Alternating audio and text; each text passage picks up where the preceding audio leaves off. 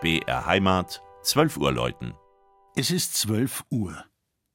Das Mittagsläuten kommt heute von der katholischen Pfarrkirche Marie Geburt in Höhenkirchen.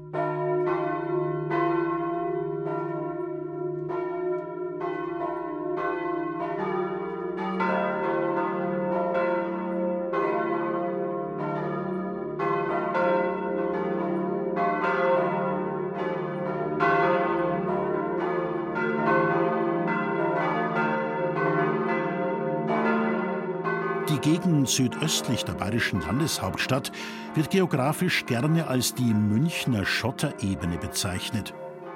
In neuerer Zeit gehört sie auch zum sogenannten Münchner Speckgürtel, in dem viele Menschen mit einer guten Infrastruktur leben. Manchmal geraten Geschichte und Tradition etwas in den Hintergrund. Zu Unrecht. So kann etwa Höhenkirchen politisch und in einem Pfarrverband verbunden mit Siegertsbrunn, stolz darauf verweisen, dass seine Kirche vor genau 1000 Jahren im Zusammenhang mit der Schenkung der Kirche an das Kloster Schäftlarn zum ersten Mal in einer Freisinger Urkunde auftaucht. Allerdings unter dem Ortsnamen Marchwardsbrunn. Er geht vermutlich auf einen bajuwarischen Ortsgründer namens Marchwart zurück und, ganz wichtig, auf einen Brunnen. Das erfolgreiche Graben nach Wasser war Voraussetzung für Leben auf der Schotterebene. Ein Leben, das viele Jahrhunderte lang bäuerlich geprägt war.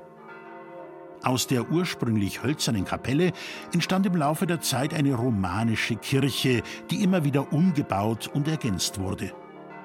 Im Jahre 1771 bekam vor allem der Chor ein schönes barockes Gewand.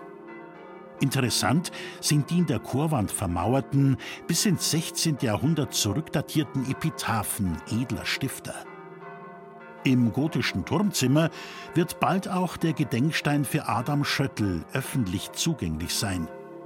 Der Jäger von Höhenkirchen spielte eine nicht unwesentliche Rolle bei der sogenannten Sendlinger Mordweihnacht.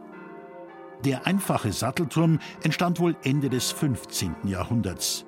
Er birgt die vier Stahlglocken, die nach dem Krieg beim Bochumer Verein gegossen und 1948 geweiht und aufgehängt wurden. Bei der Tonprüfung wurde ihnen eine melodisch glückliche Tönung versichert. Das Mittagsläuten aus Höhenkirchen von Regina Vandal. Gelesen hat Christian Jungwirth.